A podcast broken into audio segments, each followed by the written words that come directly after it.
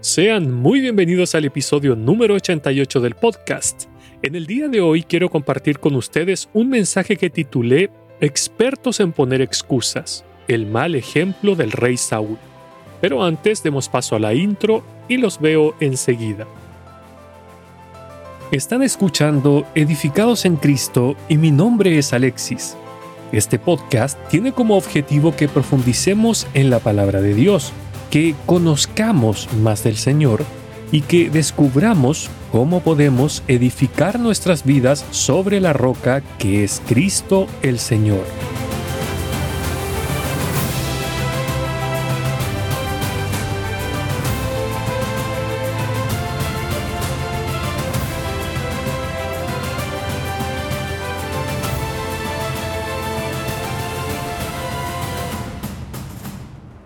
Antes de comenzar, quisiera disculparme por haber estado ausente tanto tiempo. La verdad es que estuve bastante ocupado y no quería presentar un trabajo que no fuese digno del Señor y de ustedes mis hermanos. Pero, si Dios lo permite, deseo volver a grabar un episodio semanal, así que, ya sin más preámbulos, comencemos. En el día de hoy, quiero hablar acerca de la vida del rey Saúl, no de toda su vida, sino de un aspecto en particular. Para ello utilizaré dos capítulos del primer libro del profeta Samuel, específicamente el capítulo 13 y el capítulo 15. Creo que todos sabemos que Saúl fue el primer rey de Israel. Me refiero a que él fue investido y escogido por Dios para reinar sobre Israel. Desde ese punto es el primero. Digo esto porque en jueces capítulo 9 encontramos la historia de Abimelech, un hombre proclamado rey de Siquem por las personas de aquel lugar. Pero volviendo a lo del rey Saúl, este rey, la verdad es que tuvo un buen comienzo, ya que en sus inicios era humilde, buscaba a Dios y deseaba obedecerle. Por ejemplo, leemos en Primera de Samuel capítulo 10, verso 9, que después de haber sido ungido por el profeta Samuel, Dios le cambió su corazón. Y en su primera batalla, luego de que venció sobre sus enemigos, algunos de los de allí presentes querían matar a los que dudaron de su investidura como rey. Y Saúl dijo, No morirá hoy ninguno, porque hoy Jehová ha dado salvación en Israel. Primera de Samuel capítulo 11 versículo 13. Lo vemos aquí dándole toda la gloria a Dios por la victoria obtenida. Sin embargo, aquella época duraría poco. Cuando miramos la vida de este rey, vemos cómo fue cayendo en una espiral descendente hasta culminar su vida en un suicidio. Pero entonces, ¿cómo alguien con tan buen comienzo en su carrera pudo terminar tan mal? Existen varias razones para esto, pero reitero que hoy quiero que veamos una de las más importantes, o quizás la más importante de todas sus fallas, y que, en mi humilde opinión, es lo que lo llevó a su ruina espiritual. Saúl tenía un gravísimo problema. Era experto en poner excusas y culpar a otros de sus desobediencias y desaciertos para con Dios. Comencemos en el capítulo 13 del primer libro de Samuel. Samuel le había dicho que debía esperarlo durante siete días en su campamento, sin moverse y sin atacar a los filisteos, ya que al séptimo día llegaría él a ofrecer holocaustos a Jehová. No obstante, nos dice la palabra de Dios. Había ya reinado Saúl un año, y cuando hubo reinado dos sobre Israel, escogió luego a tres mil hombres de Israel, de los cuales estaban con Saúl dos mil en Micmas y en el monte de Betel, y mil estaban con Jonatán en Gabá de Benjamín, y envió al resto del pueblo cada uno a sus tiendas. Y Jonatán atacó a la guarnición de los filisteos que había en el collado, y lo oyeron los filisteos. E hizo Saúl tocar trompeta por todo el país diciendo, Oigan los hebreos. Y todo Israel oyó que se decía, Saúl ha atacado a la guarnición de los filisteos, y también que Israel se había hecho abominable a los filisteos. Y se juntó el pueblo en pos de Saúl en Gilgal. Leí primero de Samuel capítulo 13 desde el verso 1 al 4. A Saúl, como decía antes, le duró bastante poco lo de seguir a Dios. Vemos en el versículo 1 que nos dice que en el segundo año de su reinado fue y atacó a los filisteos. Pero la pregunta es, ¿consultó a Dios que si esa era su voluntad? ¿Le pidió de su guía y dirección para ver cómo llevar a cabo este ataque? Claramente no, porque de otra forma Dios lo habría dejado registrado en su palabra. Además, tampoco esperó a Samuel para ser bendecido por Dios. Al leer todo el capítulo, vemos que Saúl escogió un ejército de tres mil hombres. Él se había quedado con dos mil, y Jonathan su hijo se va con los restantes mil, y ataca a los filisteos. Pero resulta que estos reunieron a treinta mil soldados para contraatacar a los tres mil israelitas. ¿Y qué pasó? Dicen los versículos 6 y 7. Cuando los hombres de Israel vieron que estaban en estrecho, porque el pueblo estaba en aprieto, se escondieron en cuevas, en fosos, en peñascos, en rocas y en cisternas. Y algunos de los hebreos pasaron el Jordán a la tierra de Gad y de Galaad, pero Saúl permanecía aún en Gilgal y todo el pueblo iba tras él temblando.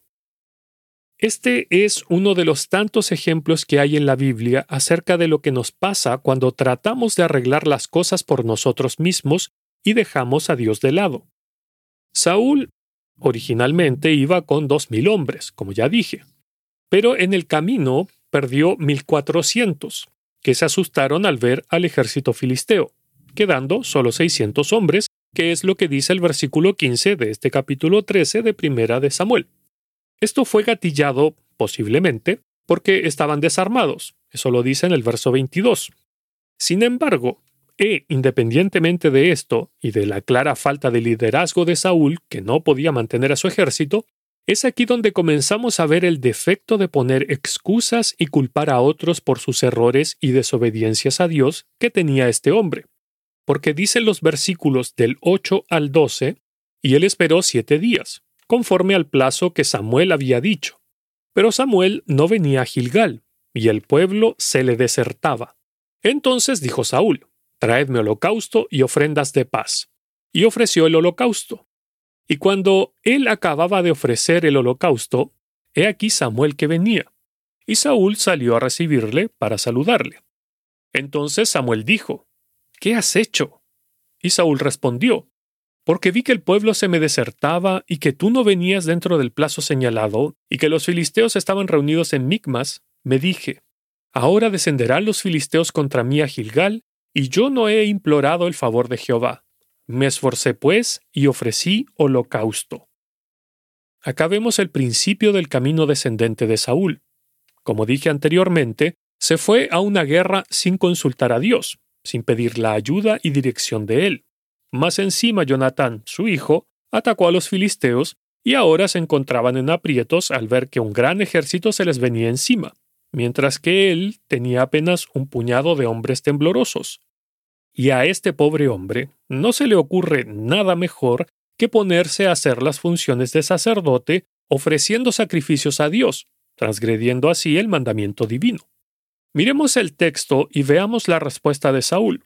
Nos dice que cuando Samuel lo encara por lo que hizo, inmediatamente vemos su naturaleza de, comillas, no fue mi culpa. Porque dice en el versículo 11, porque vi que el pueblo se me desertaba y que tú no venías dentro del plazo señalado y que los filisteos estaban reunidos en Micmas, me dije, ahora descenderán los filisteos contra mí a Gilgal, y yo no he implorado el favor de Jehová. Me esforcé, pues, y ofrecí holocausto. En este versículo vemos cómo Saúl le presenta a Samuel tres culpables que, comillas, justifican su actuar. Primero dice, vi que el pueblo se me desertaba. Entonces el primer, comillas, culpable a sus ojos es el pueblo insurrecto. Luego dice, y tú que no venías dentro del plazo señalado. Segundo culpable, Samuel por no cumplir su promesa de llegar a tiempo, según él, claro. Y finalmente Saúl dijo, Ahora descenderán los filisteos contra mí a Gilgal, y yo no he implorado el favor de Jehová. Tercer culpable, los filisteos impacientes, que lo atacaron antes de que él estuviera preparado. Pero aquí viene lo interesante. ¿Qué dice Saúl de sí mismo? Me esforcé pues y ofrecí holocausto. Veamos la primera parte. Dice él, me esforcé. Cuando miramos en el texto hebreo esta expresión me esforcé, comunica la idea de hacer algo por uno mismo. Entonces, lo que Saúl básicamente le dice a Samuel es algo como, en vista y considerando que todo estaba en mi contra por estar esperándote, hice algo por mí mismo. Luego agrega, y ofrecí holocausto. Como si todo lo anterior fuese un justificativo delante de Dios, él se dispuso a violar las leyes divinas con respecto a los holocaustos, que sólo podían llevarlo a cabo los sacerdotes y los profetas escogidos por Dios. Mis hermanos, mirando el actuar de Saúl, podríamos decir que este hombre pensaba que las cosas de Dios se consiguen con el esfuerzo humano y que el fin justifica los medios, y que frente a las desobediencias flagrantes basta con justificar nuestro actuar y ya, porque la intención es lo que cuenta, como dicen muchos. Mis hermanos, existen muchas personas, y lamentablemente algunos creyentes también, que piensan de una manera similar, ya sea consciente o inconscientemente. Ellos creen que necesitamos hacer algo para que Dios nos ame o para que nos dé algo a cambio.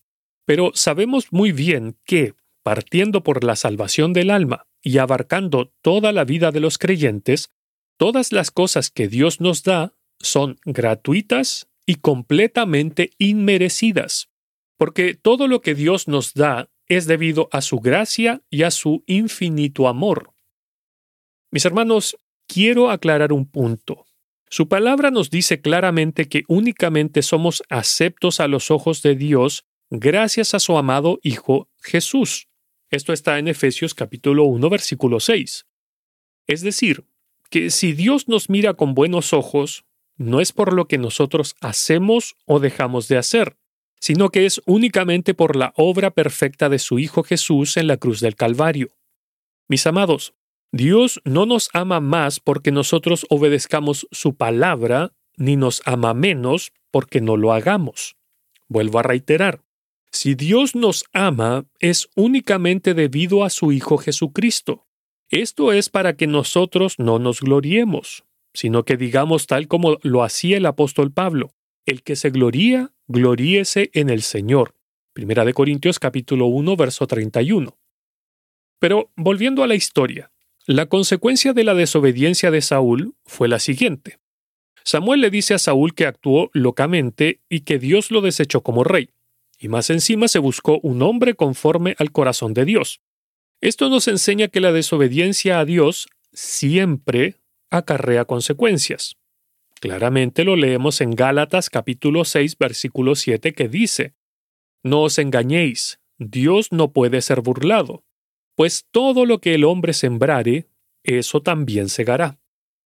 Por lo tanto, no podemos pretender vivir una vida en desobediencia a Dios y esperar a que Él nos bendiga en cada una de las áreas de nuestras vidas. Ciertamente Dios es bueno y misericordioso, y por eso nos hace el bien, porque es debido a su naturaleza. Pero habrá un punto en donde tendremos que, digámoslo así, salir huyendo de nuestros enemigos y escondernos en cuevas, en fosos, en peñascos, en rocas y en cisternas, tal como lo hicieron estos hombres que seguían a Saúl. Esto es porque Dios nos dejará recibir las consecuencias de nuestra desobediencia. Mis hermanos, no podemos seguir el mal ejemplo de Saúl. Porque si Dios lo dejó registrado en las Escrituras, fue para que aprendamos a no justificarnos de Él cuando pecamos, a no justificarnos delante de Él cuando pecamos. Porque, escuchen bien, no existe justificación para la desobediencia a los mandatos de Dios, ni desde el punto de vista humano, ni mucho menos desde el punto de vista divino. Lo único que nos resta hacer en estos casos, cuando Dios nos encara y nos muestra nuestro pecado, es actuar con humildad, es decir, humillándonos delante de Él y aceptando las consecuencias de nuestros actos, reconociendo que Dios es justo y nosotros no. Es actuar con humildad, es decir, reconocer que hemos pecado y humillarnos delante de Él para pedir perdón y además aceptando cualquier tipo de consecuencia que nuestros actos nos puedan traer, porque esto hace que reconozcamos que Dios es justo y que nosotros no. Pero sigamos avanzando en la historia de este rey. Cuando seguimos leyendo acerca de su vida, pareciera ser que este hombre no es capaz de aprender de sus propios errores, sino que tropieza con la misma piedra una y otra vez, lo mismo que nosotros. Dice en 1 Samuel capítulo 15 versículo 1, Ahora pues, está atento a las palabras de Jehová. Así ha dicho Jehová de los ejércitos. Dios está a punto de darle un mandamiento a Saúl. Y con estas palabras que le dijo, es como si Dios le hubiera dicho, mira, que te entre bien en las orejas, escucha y pon atención, que esto es lo que tienes que hacer. Luego, en los versículos 2 y 3, Dios, a través del profeta Samuel, le dice, Yo castigaré lo que hizo Amalek a Israel al oponérsele en el camino cuando subía a Egipto. Ve pues y hiere a Amalek y destruye todo lo que tiene, y no te apiades de él. Mata a hombres, mujeres, niños y aun los de pecho, vacas, ovejas, camellos y asnos. El mandamiento de Dios era extremadamente claro. Todo debía ser destruido, sin excepción alguna. Pero, ¿por qué Dios le habla de esta manera a Saúl? Primeramente porque Dios sabe todas las cosas. Por lo tanto, le está dando una advertencia final para que temiera y le obedeciera en todo lo que él estaba mandando a través del profeta Samuel. Porque aparentemente Saúl siguió actuando de la misma manera que vimos en el capítulo 13. No obstante, ¿qué hace Saúl con este mandamiento de Dios? Nos dice su palabra entre los versículos 4 al 7 que Saúl efectivamente fue a guerrear contra los amalecitas. Pero no cumplió la orden que le dio Dios, sino que decidió tomarse algunas atribuciones. Dice los versículos 8 y 9. Y tomó vivo a Agag, rey de Amalek, pero a todo el pueblo mató a filo de espada. Y Saúl y el pueblo perdonaron a Agag y a lo mejor de las ovejas y del ganado mayor, de los animales engordados, de los carneros y de todo lo bueno, y no lo quisieron destruir, mas todo lo que era vil y despreciable destruyeron. Pregunto, ¿fue eso lo que le mandó Dios a hacer? No. Dios le dijo claramente que no perdonara a nadie, ni a nada. Pero a Saúl le pareció mejor dejar vivo al rey Agag y a lo mejor de su ganado. Ahora, en cuanto al ganado, no sabemos quién influyó a quién, ya que en el verso 9 comienza diciendo que Saúl y el pueblo. Pero eso no es lo importante, porque el punto es que vieron que había animales muy buenos, entonces deciden que no valía la pena despreciarlos. Mis hermanos, Dios no le pidió a Saúl que pensara si había una mejor manera de hacer lo que él mandó. No. El deber de Saúl era claro, destruirlo todo y no dejar a nadie con vida, fuese humano o fuese animal, cosa que claramente no hizo. Pregunto, ¿no hacemos nosotros cosas similares a este rey? Porque nosotros también somos expertos en buscarle la quinta pata al gato con tal de no obedecer los mandamientos y la palabra de Dios. Nos, comillas, justificamos delante de Dios en nuestra desobediencia. Lo que quiero decir es que no somos mejores que Saúl, así que no nos sintamos de esa forma, porque lo cierto es que desde pequeños somos así, porque es parte de nuestra naturaleza caída, carnal y pecaminosa. Por ejemplo, nuestros padres nos decían haz tal cosa, pero ¿qué hacíamos nosotros? Otra completamente diferente.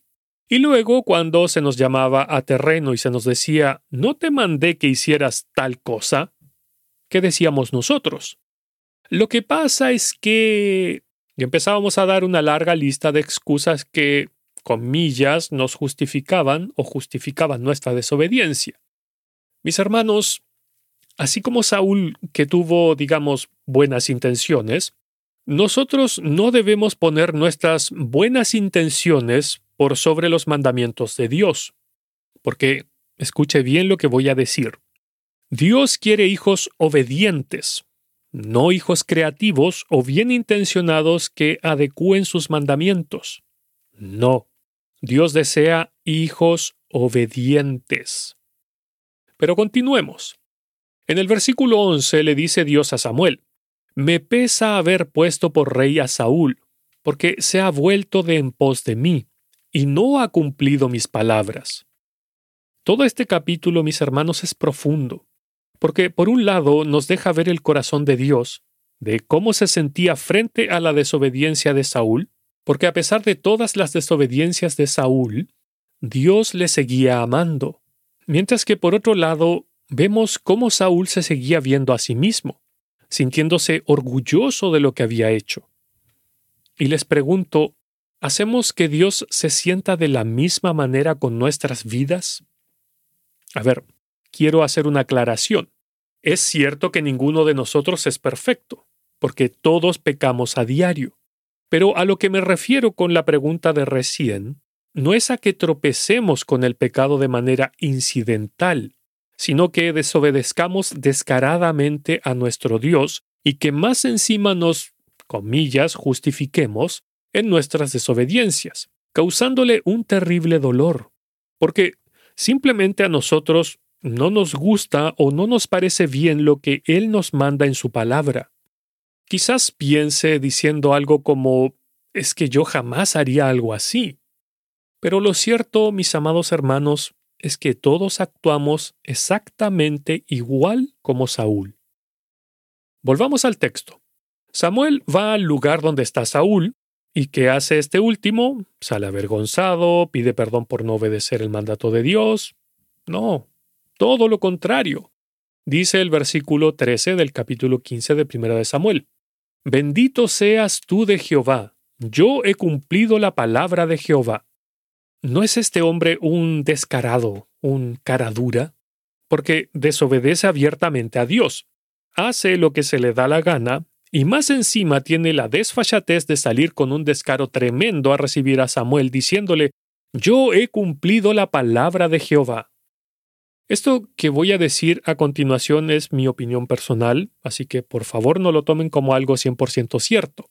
Pero cuando leo estos versículos, veo que Saúl dijo esto con el pecho lleno de orgullo y satisfacción. Y lo cierto es que cuando esto nos pasa, es porque nuestro corazón no está conforme al corazón de Dios. Frente al actuar de Saúl, Dios sentía un profundo pesar, mientras que en el corazón de Saúl había un orgullo y una celebración tremenda porque, según él, obedeció a Dios. Cuando nosotros leemos todos los versículos de este capítulo, sabemos que Samuel ya sabía de antemano que Saúl no había obedecido el mandato de Dios porque él se lo había dicho la noche anterior. Sin embargo, fue cosa de que Samuel usara sus oídos para darse cuenta de la desobediencia de Saúl, pues dice en el versículo 14. Samuel entonces dijo, pues, ¿qué valido de ovejas y bramido de vacas es este que yo oigo con mis oídos? Por así decirlo, Samuel atrapó a Saúl con las manos en la masa, como se dice coloquialmente. Pero, ¿cuál fue la reacción del rey Saúl tras ser atrapado? ¿Se avergonzó, pidió perdón, reconoció sus faltas? Para nada. Dice el versículo 15. Y Saúl respondió, De Amalek lo han traído, porque el pueblo perdonó lo mejor de las ovejas y de las vacas para sacrificarlas a Jehová tu Dios, pero lo demás lo destruimos. Acá podemos ver nuevamente la especialidad de este hombre, la justificación de sus actos con el fin de autoexonerarse de toda culpa. Pero miremos la respuesta de Saúl. Vamos viendo la parte por parte. Porque el pueblo perdonó lo mejor de las ovejas y de las vacas. En otras palabras, Saúl está diciendo, yo no fui, fue el pueblo. Ellos son los culpables. Yo soy completamente inocente. Voy al estilo de Pilato lavándose las manos tras condenar al Señor Jesús para ser crucificado.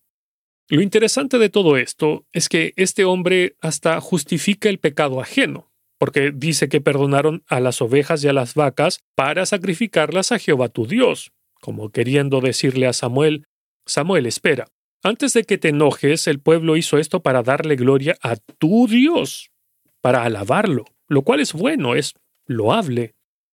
Insisto que la desfachatez de este hombre es increíble, porque termina diciendo, pero lo demás lo destruimos, como si Samuel lo tuviera que aplaudir o felicitar por haber, comillas, hecho lo que se le mandó. En el verso 9 que leí anteriormente decía Saúl y el pueblo, que ambos habían perdonado a Agag y al ganado. Es cierto que fueron los dos quienes desobedecieron, es decir, tanto Saúl como el pueblo. Sin embargo, el responsable frente a Dios era Saúl. Sí, el pueblo también era culpable delante de Dios. Pero ¿a quién se le pedía cuenta por este hecho? Aquel que era el culpable a los ojos de Dios era Saúl, porque a él se le pedía cuentas por el hecho de ser el rey, pues él había sido puesto como cabeza del reino. No obstante, vemos que Saúl inmediatamente se desligó echándole toda la culpa al pueblo. Reitero, mis hermanos, que nosotros no somos diferentes. Muchas veces actuamos igual que Saúl, porque, vuelvo a decir, nosotros hacemos lo mismo. Somos extremadamente compasivos con nosotros y nos desligamos de cualquier culpa con una facilidad increíble. Y por lo general, culpamos a otros de nuestras acciones, para así justificar nuestro actuar. En otras palabras, nosotros siempre estamos bien y los demás son los que se equivocan. Mis hermanos, Dios nos dejó estos hechos en su palabra para que nosotros, como creyentes, podamos aprender de aquellos errores.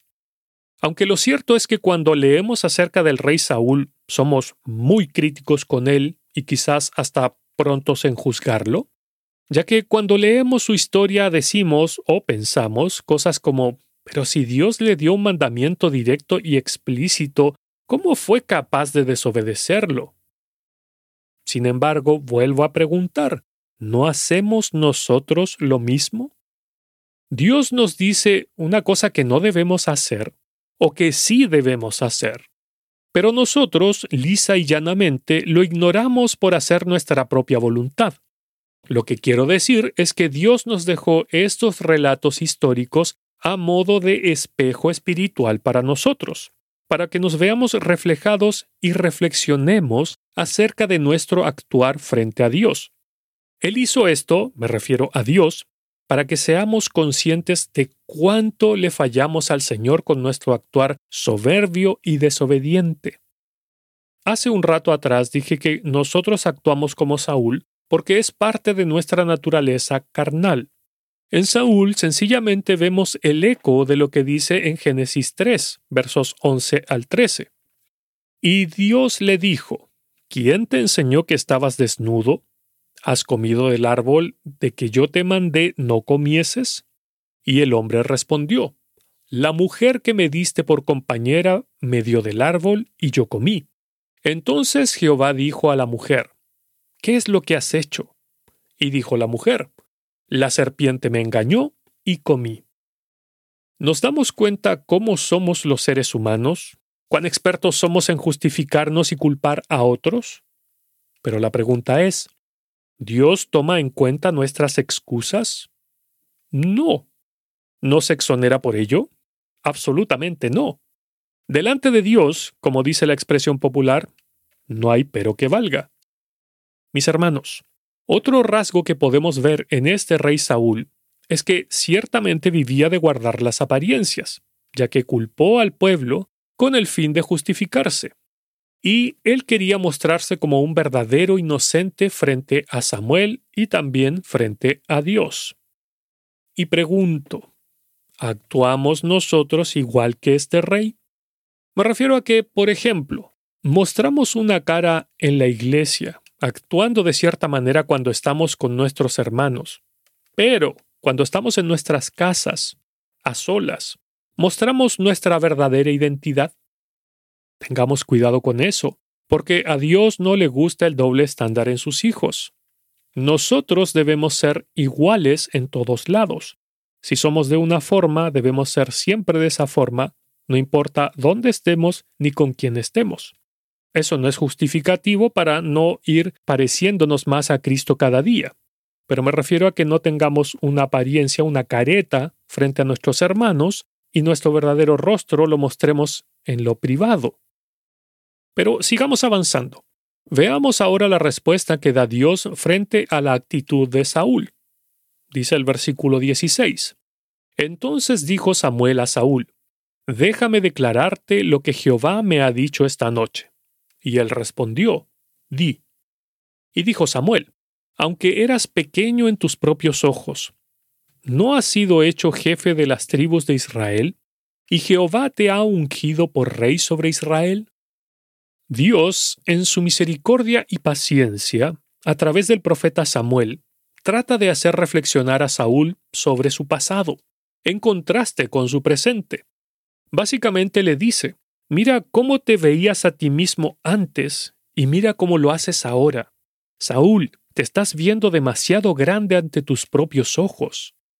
Mis hermanos, esta es una advertencia para cada uno de nosotros también. Por eso es que dice su palabra en Romanos capítulo 12, verso 3. Digo pues por la gracia que me es dada a cada cual que está entre vosotros, que no tenga más alto concepto de sí que el que debe tener, sino que piense de sí con cordura, conforme a la medida de fe que Dios repartió a cada uno. Ninguno de nosotros está libre de caer en este pecado de altivez y soberbia. Quizás usted crea que no, porque no es así, es decir, no es como Saúl. Pero mis hermanos, no podemos obviar el hecho de que todos los seres humanos somos pecadores, ¿cierto? Ahora, ¿qué es el pecado? Quizás está pensando en que es una transgresión a las leyes de Dios, lo cual es correcto.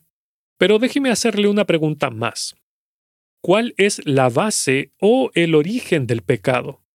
Quizás esté pensando en Satanás como el primero que pecó estando en el cielo, razón por la cual fue echado de allí, tal cual como leemos en Ezequiel 28, versos 15 y 16. Sí, lo hizo. Él fue el primero en pecar. Está en lo correcto en pensar así. No obstante, la base o el origen del pecado es la soberbia. Porque dice en Ezequiel capítulo 28, verso 17, hablando de Satanás, se enalteció tu corazón a causa de tu hermosura, corrompiste tu sabiduría a causa de tu esplendor. Entonces podemos decir que la raíz o el origen del pecado es la soberbia. ¿Por qué? Porque transgredir las leyes y los mandamientos de Dios son un acto de soberbia, en la cual nos ponemos por sobre Dios, desestimamos sus leyes y los límites que nos impuso para anteponer nuestros deseos delante de Él, despreciando así a Dios y creyéndonos superiores a Él. A ver, quiero hacer una acotación. Nadie anda por ahí con ese tipo de pensamiento, por lo menos no de manera consciente. Pero mis hermanos, eso es lo que significa pecar. Es un acto de rebeldía contra Dios basado en la soberbia de creernos más que Él y desestimar sus leyes y mandamientos. Mis hermanos, cuando uno peca, lo que hacemos a través de nuestros actos es decirle a Dios algo como, mira, yo soy superior a ti, así que no me voy a someter a tus leyes y a tu soberanía, por eso haré mi propia voluntad. Por eso decía que ninguno de nosotros está libre de la soberbia, porque el pecado que mora en nuestros miembros, tal como menciona el apóstol Pablo en Romanos 7, nos lleva cautivos a hacer el mal. Pero sigamos avanzando. Dicen los versículos 18 y 19 de Primera de Samuel 15. Y Jehová te envió en misión y dijo, Ve, destruye a los pecadores de Amalek, y hazles guerra hasta que los acabes. ¿Por qué pues no has oído la voz de Jehová, sino que vuelto al botín has hecho lo malo ante los ojos de Jehová? Pregunto, ¿aceptó Dios las excusas de Saúl? No. Mis hermanos, vuelvo a decir lo mismo. No porque nosotros nos excusemos y nos justifiquemos delante de Dios, Él quedará conforme y aceptará nuestra desobediencia. La desobediencia a Dios no es algo ligero a sus ojos. A veces pensamos que como Dios nos perdona por medio de su Hijo Jesucristo, podemos tomarnos ciertas libertades, pero no porque la palabra de Dios diga Hijitos míos, estas cosas os escribo para que no pequéis, y si alguno hubiere pecado, abogado tenemos para con el Padre, a Jesucristo el justo, primera de Juan capítulo 2, verso 1, nosotros vamos a andar pecando a diestra y a siniestra, y haciendo lo que se nos antoja. No. porque somos llamados a la santidad. Es más, en su palabra encontramos que una de las razones por las cuales fuimos salvados es para ser santos y sin manchas delante de Él. Escuche, según nos escogió en Él antes de la fundación del mundo, para que fuésemos santos y sin mancha delante de Él. Efesios capítulo 1 versículo 4. Pero continuemos. Dios le ha mostrado a Saúl que ha desobedecido y ha hecho lo malo. Y vuelvo a preguntar, ¿se arrepintió él? ¿Confesó su pecado? La respuesta la vemos en el versículo 20 y 21 que dicen, Y Saúl respondió a Samuel, Antes bien he obedecido la voz de Jehová, y fui a la misión que Jehová me envió. He traído a Agag, rey de Amalek, y he destruido a los amalecitas. Mas el pueblo tomó del botín ovejas y vacas, las primicias del anatema, para ofrecer sacrificios a Jehová tu Dios en Gilgal. Se podría decir que el llamado de Dios literalmente le entró por un oído y le salió por el otro. Porque aquí nuevamente vemos a Saúl en una actitud rebelde y orgullosa para con los mandamientos de Dios.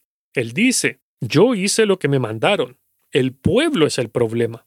Pero ojo, lo hicieron con buena intención, porque los animales eran para sacrificarlos a tu Dios. Claramente este hombre no consideraba en lo absoluto a Dios y sus mandamientos. Y el problema es que si nosotros nos empecinamos en desobedecer a Dios, en hacer nuestra voluntad por sobre la de Él, podemos terminar como este rey.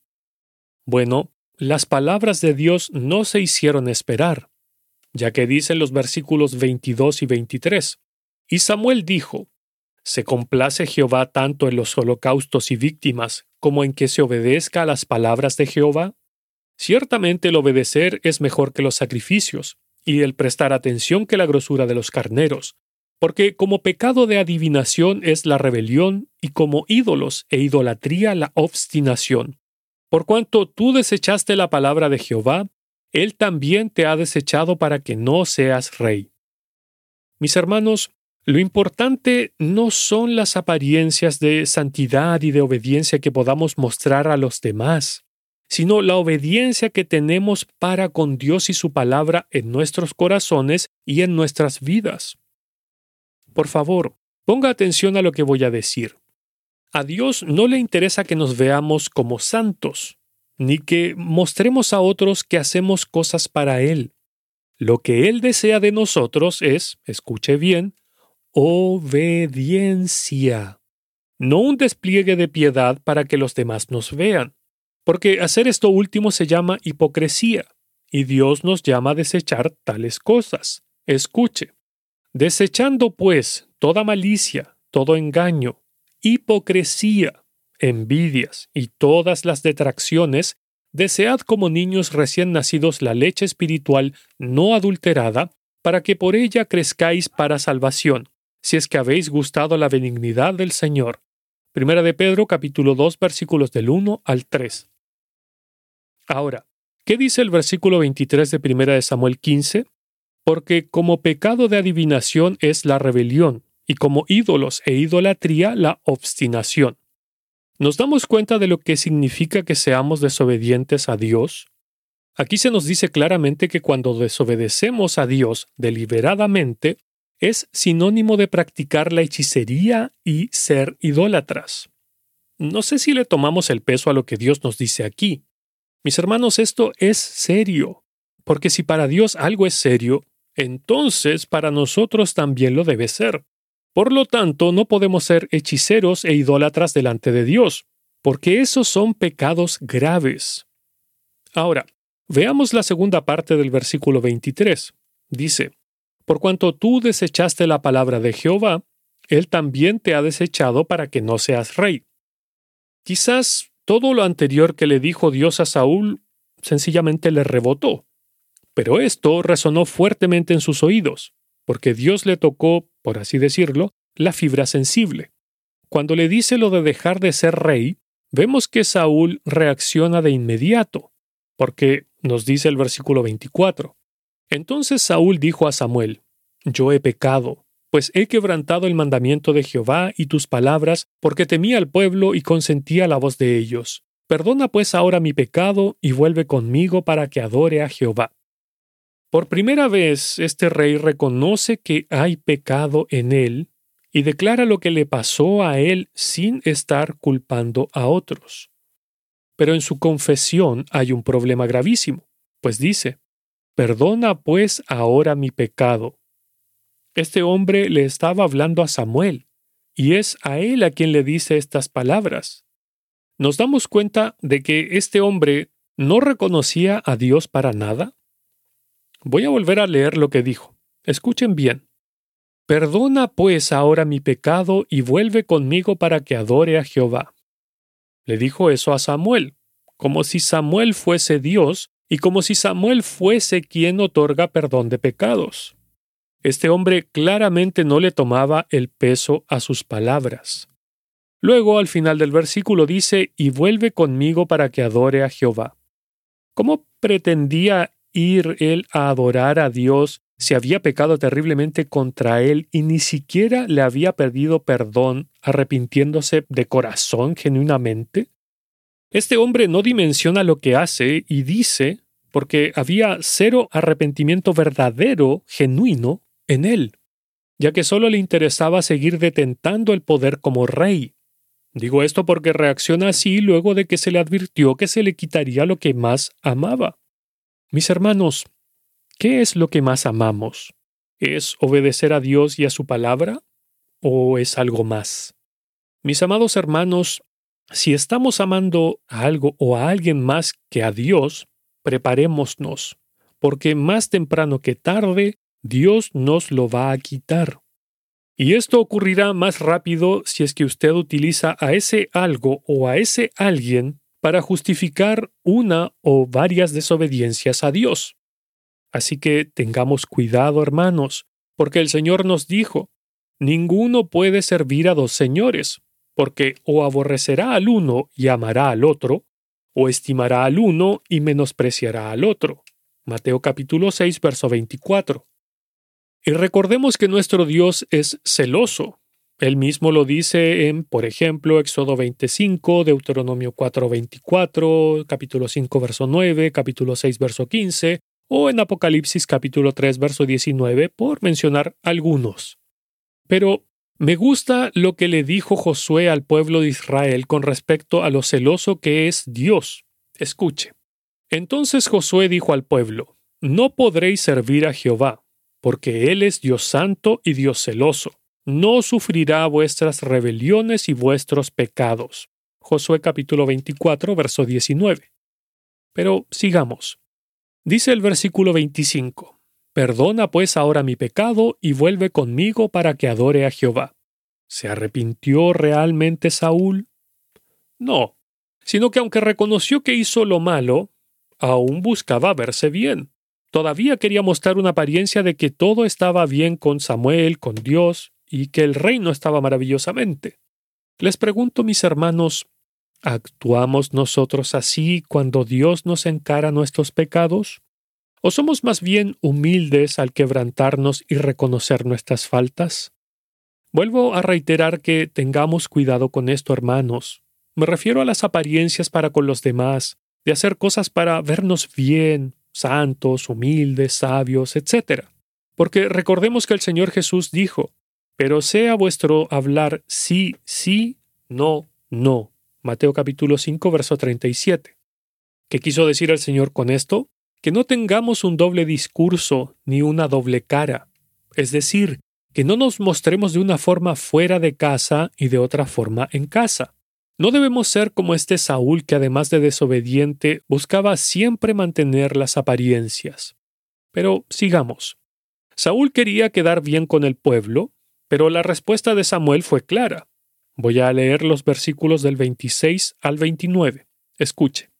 Y Samuel respondió a Saúl, No volveré contigo, porque desechaste la palabra de Jehová, y Jehová te ha desechado para que no seas rey sobre Israel. Y volviéndose Samuel para irse, él se asió de la punta de su manto y éste se rasgó. Entonces Samuel le dijo, Jehová ha rasgado hoy de ti el reino de Israel, y lo ha dado a un prójimo tuyo mejor que tú. Además, el que es la gloria de Israel no mentirá ni se arrepentirá porque no es hombre para que se arrepienta. Una vez más vemos a Dios prometiendo levantar a uno mejor que Saúl. Y vemos en estos versículos el contraste. Es como si su palabra nos dijera, Este es Saúl, así es él, pero yo traeré uno mejor. Este es el gran contraste entre Saúl y David, el cual podemos ver en todo el resto del libro.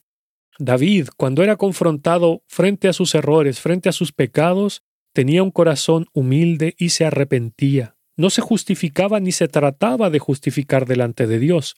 No así Saúl, como hemos estado viendo en todo este episodio. Ya para ir terminando, ¿cuál fue la reacción final de Saúl frente a estas palabras de Samuel? Dice el versículo 30. Y él dijo, Yo he pecado, pero te ruego que me honres delante de los ancianos de mi pueblo y delante de Israel, y vuelvas conmigo para que adore a Jehová tu Dios. Una vez más vemos su prioridad, las apariencias, ya que le dice a Samuel, pero te ruego que me honres delante de los ancianos de mi pueblo y delante de Israel. Él quería proyectar una imagen de que todo estaba bien. Mis hermanos, guardar las apariencias es una forma de idolatría personal, de mostrarnos perfectos, correctos, santos, etc. Además de ser una mentira, ya que tratamos de mostrar lo que no somos, quizás engañando a otros, pero sabemos que a Dios no lo podemos engañar, porque Él no solo ve nuestro actuar, conoce nuestro corazón y también escudriña nuestra mente. A Él no lo podemos engañar, a los demás quizás sí, pero a Él no. Así que, hermanos, roguemos a Dios que nos ayude a no ser como este Saúl, quien no solo le desobedecía, sino que culpaba a otros por su desobediencia y más encima se justificaba para guardar las apariencias. Que el Señor nos ayude a no seguir los pasos de este hombre, a no tomar su palabra con ligereza y a no poner excusas y justificativos para desobedecerle o frente a nuestra desobediencia flagrante. Pero antes de terminar quisiera decirles algo más. Es importante que leamos y estudiemos el Antiguo Testamento, mis hermanos, porque como ya hemos visto, podemos encontrar un sinfín de enseñanzas prácticas para nuestras vidas, al ver los aciertos y errores de las figuras bíblicas. Esto que voy a decir lo digo con mucho amor a todos mis hermanos que se centran principalmente en leer y estudiar únicamente el Nuevo Testamento, descuidando el Antiguo porque tenemos que recordar que el Nuevo Testamento se escribió basándose en el Antiguo, razón por la cual no podemos desestimarlo. Por eso los invito a que no dejemos de lado esta parte vital de la Biblia, porque recordemos lo que le dijo el apóstol Pablo a Timoteo. Toda la escritura es inspirada por Dios y útil para enseñar, para redarguir, para corregir, para instruir en justicia, a fin de que el hombre de Dios sea perfecto, enteramente preparado para toda buena obra. Segunda de Timoteo capítulo 3 versos 16 y 17. Que el Señor les bendiga. Si desea escuchar otros episodios del podcast, visite el sitio web www.edificadosencristo.net y si desea ponerse en contacto conmigo, lo puede hacer en el apartado de contacto del sitio web o escribiendo directamente a edificadosencristo.net arroba gmail.com.